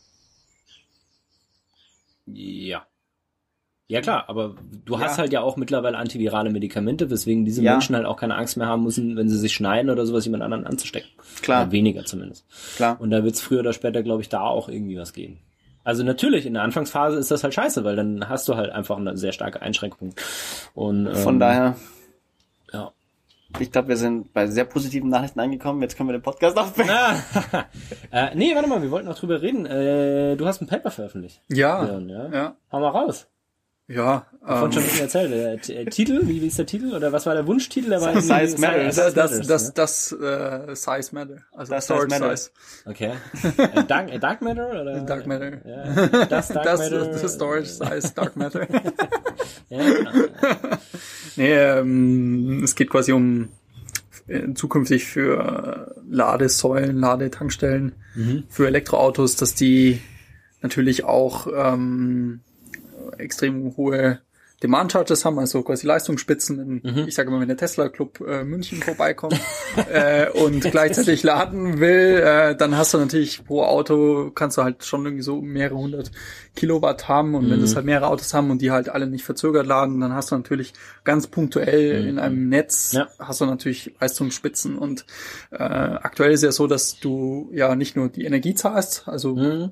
Die, die verbrauchte, ähm, den verbrauchten Strom, sondern du zahlst auch die Leistungsspitzen. Also zusätzlich zu dem, wie groß die Leitung ist, die zu deinem Mhm. Ja. Gebäude, zu der Industrie geht, zahlst du natürlich auch, wie viel du davon nutzt. Das Mhm. heißt, du kannst eine 100 Megawatt Leistung haben, aber wenn du nur 50 Megawatt nutzt als Peak, dann äh, zahlst du auch nur die. Äh, das Mhm. ist quasi ein, das ist ein Anreizsystem von Netzbetreibern, damit man da halt auch schaut, dass die möglichst wenig Spitzen haben und nicht Ja, quasi punktuell kurzzeitig das Netz belasten. Das heißt, wir haben quasi aus Sicht eines äh, Ladesäulenbetreibers eine Tankstelle quasi in einem neuen Zukunftsszenario. Mhm. Das sind es ja keine, keine Tankstellen, sondern Ja. quasi E- Elektroladesäulen. Äh, Überdimensionierte Steckdose, ja. ja, genau. Haben wir, haben wir das Wart, quasi. ich warte nur drauf, wenn er nicht der Tesla Club München, sondern der Tesla Trucker Club München ankommt. dann ist es nämlich ein Megawatt je Laster. Ja, genau. Und dann hast du mal fünf Laster, dann sind es einfach mal locker flockig fünf Megawatt, die da rauskommen müssen. Genau. Und Äh, im Tesla-Türme. Und im Grunde vor ist dem, vor dem Hintergrund war es tatsächlich die Fragestellung, wie kann man sich aus einer, weil es sind eigentlich eine, es ist eine sehr interessante äh, Fragestellung, Mhm. ein Trade-off, den du betreiben musst, weil äh, einerseits sagst du, okay, ich verprell die jetzt, ich sag, Ja. Von euch zehn Tesla-Fahrern dürfen nur vier laden und der Rest muss Ja, warten, ja, oder ihr ja. müsst alle quasi Mhm. ähm, länger laden, weil ich die Leistung gleichzeitig auf alle Autos aufteile, Mhm. ähm, oder ich baue mir quasi einen Speicher hin. Mhm. Oder ähm, quasi Option 3 ist, ich lasse es zu und sagt, Statistik wird für mich äh, im Grunde sprechen und es kommen nie zehn Autos gleichzeitig an oder in unserem Szenario waren es 100 Ladesäulen. Wir haben gesagt, es kommen niemals mehr als äh, 60 Autos mit so einer Leistung hin und ich werde niemals diesen Peak überschreiten. Ja, und selbst wenn, dann hast du ihn halt. Aber ja, dann, dann, zahlst du aber sofort für die gesamte Abrechnungsperiode diese Leistung.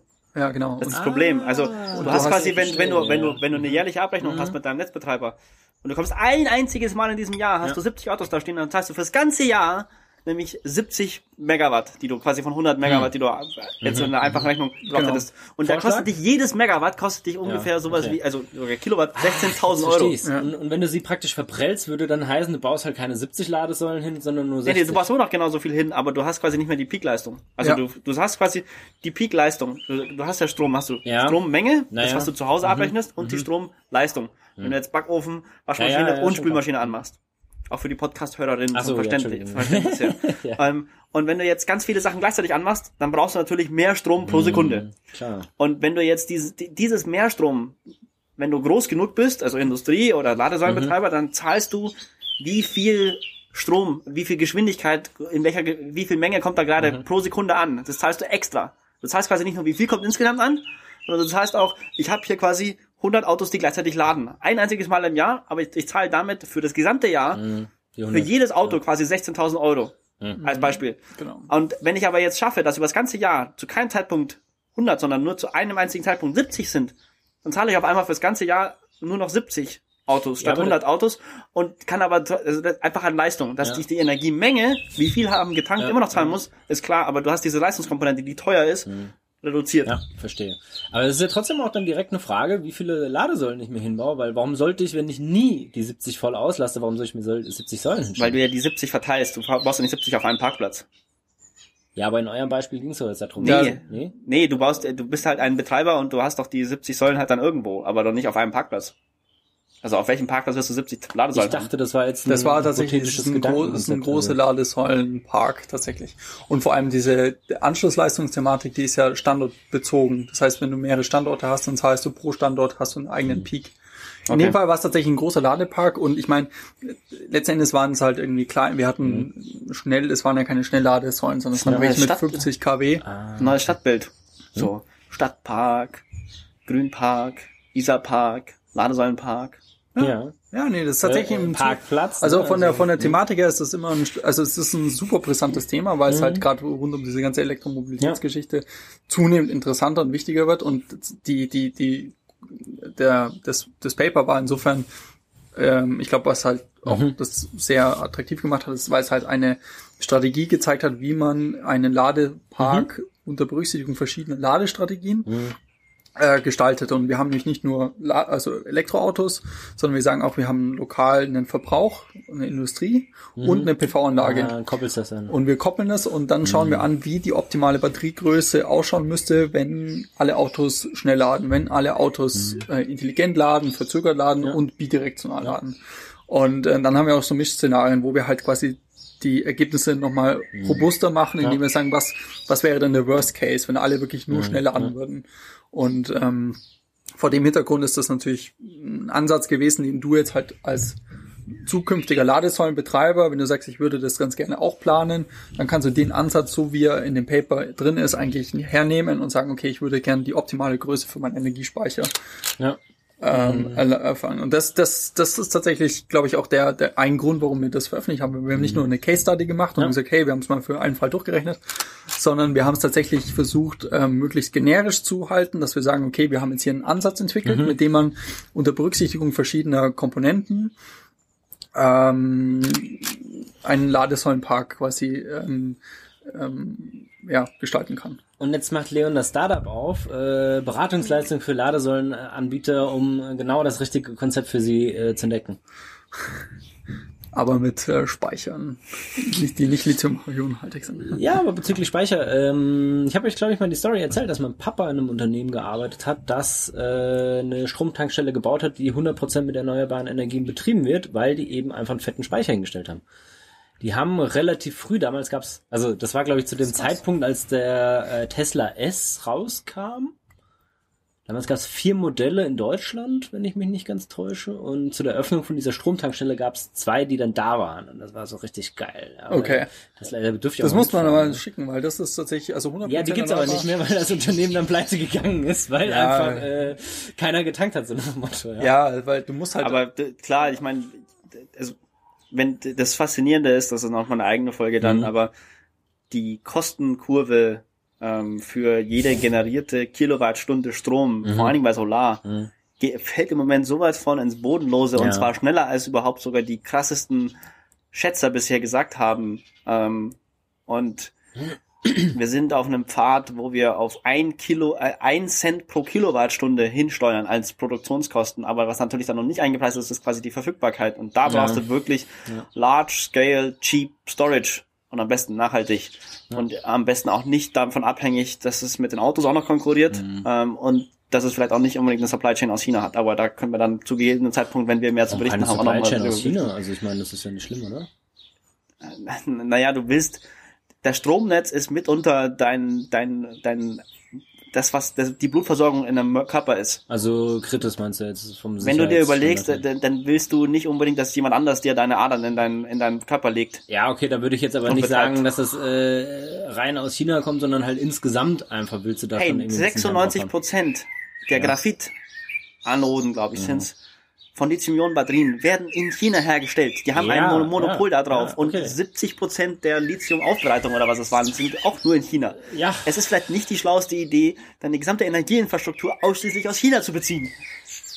Ja, äh, sagen wir mal so, ne, unser Phosphor kriegen wir halt irgendwie aus äh, Marokko zu 70 Prozent. Ja, natürlich ist das nicht clever und natürlich ist das scheiße. ja, aber unser Kräfteverhältnis mit Marokko ist ein leicht anderes als mit China. Äh, ja, vielleicht, okay. Nein, also... Äh, Ja, schon. Also ich weiß jetzt nicht, dass die, dass die Marokkaner irgendwie eine riesige Armee hätten. ja, die jetzt da aber, uns äh, quasi- Du brauchst ja keine Armee, du brauchst nur einen Nuklearsprengkopf, um das Problem zu lösen. Aber Wie, wie hat egal. CPG Grey? Äh, ich will jetzt Bigger nicht- Army Diplomacy. Ja, genau. ja, ja, stimmt, stimmt. Übrigens auch ein sehr guter YouTube-Kanal. Äh, CGP Grey hat immer wieder geile Sachen. Das ist schon ein cooler, cooler, äh, cooler YouTube-Kanal. Anyhow, ähm, ja, ich gebe dir recht, aber über dieses Thema mit äh, Supply Chain und Versorgungsketten und Co. habe ich ja auch in meinem Podcast, im Ressourcen FM immer wieder geredet. Und da gibt's halt viele oder es gibt einige Bereiche, wo ich halt sage, hm, sollte man vielleicht mal drauf gucken, weil es irgendwie relevant für die Wirtschaft ist und irgendwie eigentlich auch kritisch und trotzdem haben wir irgendwie halt einen Versorgungsweg, der halbwegs stabil ist. Und bisher war ja China auch immer relativ stabil. Die haben uns ja das auch gut verkauft, weil es ja auch eine Strategie von ihnen ist oder war halt einfach ähm, einige äh, Versorgungswege unter ihrem Dach zu haben. Ja, so wie halt die Aber du OPEC. willst es vielleicht nicht unbedingt. Nee, nee, klar, willst du nicht. Genauso willst du halt eigentlich Deswegen nicht. wär's dass schön, halt- wenn's eine Alternative ja, gäbe. aber da- wieder, da können wir mit unserer Entscheidung definitiv sagen, dass das nicht in einem, Damit haben wir einen guten Abschluss gefunden. Und das das wieder nicht in einer. Demokratie. Ja, Äh, ja wieso? entstanden. Ist doch eine Demokratie China, oder? stimmt. nicht? Jetzt, jetzt, wo du sagst. Kannst halt nur eine Partei wählen. Ja. haben die Ja. Nee, Hm? ne? Haben die Wahlen in China? Nee, oder? Nee, nicht. Also sie haben in der Partei haben sie halt Wahlen. ja, ja, stimmt, okay. Dann hast du, ja. Also es gibt dort Wahlen, aber halt nicht für die Bevölkerung, soweit ich weiß. Ja, du, du kannst wählen für die Partei oder wählen zu sterben. Ja, okay, Das würde ich, weiß ich jetzt auch ja, nicht, ob es so nee, schlimm nee, ist. Nee, nee, stimmt schon nicht. Aber- ähm, ja, zumindest nicht das, was man jetzt unter freien demokratischen Wahlen verstehen würde. In diesem Sinne, ähm, haltet die Ohren steif und äh, geht, seid, seid weiterhin sauber. Wolltest du gerade sagen, geht wählen? Geht wählen sowieso. Geht wählen. Äh, Hände waschen ja. hilft bestimmt irgendwas, aber nicht so wahnsinnig viel wie Mund- und Nasenbedeckung Mhm. tragen. Von daher tragt eure Mund- und Nasenbedeckung und wahrt den Abstand und ähm, ja, Bis zum nächsten Mal. haltet durch und ähm, was ich so schön fand, auch als Spruch, ähm, Ziel sollte sein, dass ihr besser aus der Corona-Zeit rauskommt, als ihr reingegangen seid. Weil jetzt habt ihr die Zeit dazu. Wann denn sonst? Also da muss ich jetzt nochmal ein Fass aufmachen, das sehe ich überhaupt nicht so. Ich habe mehr zu tun als davor. Liegt vielleicht auch daran, Ja, die dass meisten ich Leute haben Student mehr war Zeit. Ja, Arbeit, bei aber, mir auch, aber- Äh, nee, also ja, aber weiß ich gar nicht. Also ja, die, die die Zeit haben, sollten die natürlich gut nutzen und äh, die Familienväter und, und Familienmütter und äh, Menschen mit Kindern, die jetzt gerade eine ganz besonders schwere Zeit haben, Ja. drückt man natürlich trotzdem die Daumen. Da es gibt's ja den, da gibt's ja den Witz, dass es garantiert, äh, vielleicht, also dass es vielleicht einen, Zu- einen, einen Zuwachs an äh, Kindern geben wird nach der Corona-Zeit jetzt. Aber garantiert nur nach Ja. Erstgeboren haben dann alle Eltern gesagt, weil keiner, der Eltern ist, wird freiwillig noch als in die Welt setzen, jetzt wo er es komplett den ganzen Tag Ja. keine Kindergrippe und keinen Kindergarten Mhm. und keine Schule hat. Ja. Das heißt, es wird lauter Erstgeborene geben, war die Theorie. Ja, okay. Schauen wir mal. Von mir nicht. Weißt du das Ja, jetzt schon, nee, Martin? das weiß ich jetzt noch nicht. Mal gucken. So, in diesem Sinne, äh, macht's gut und ciao, ciao.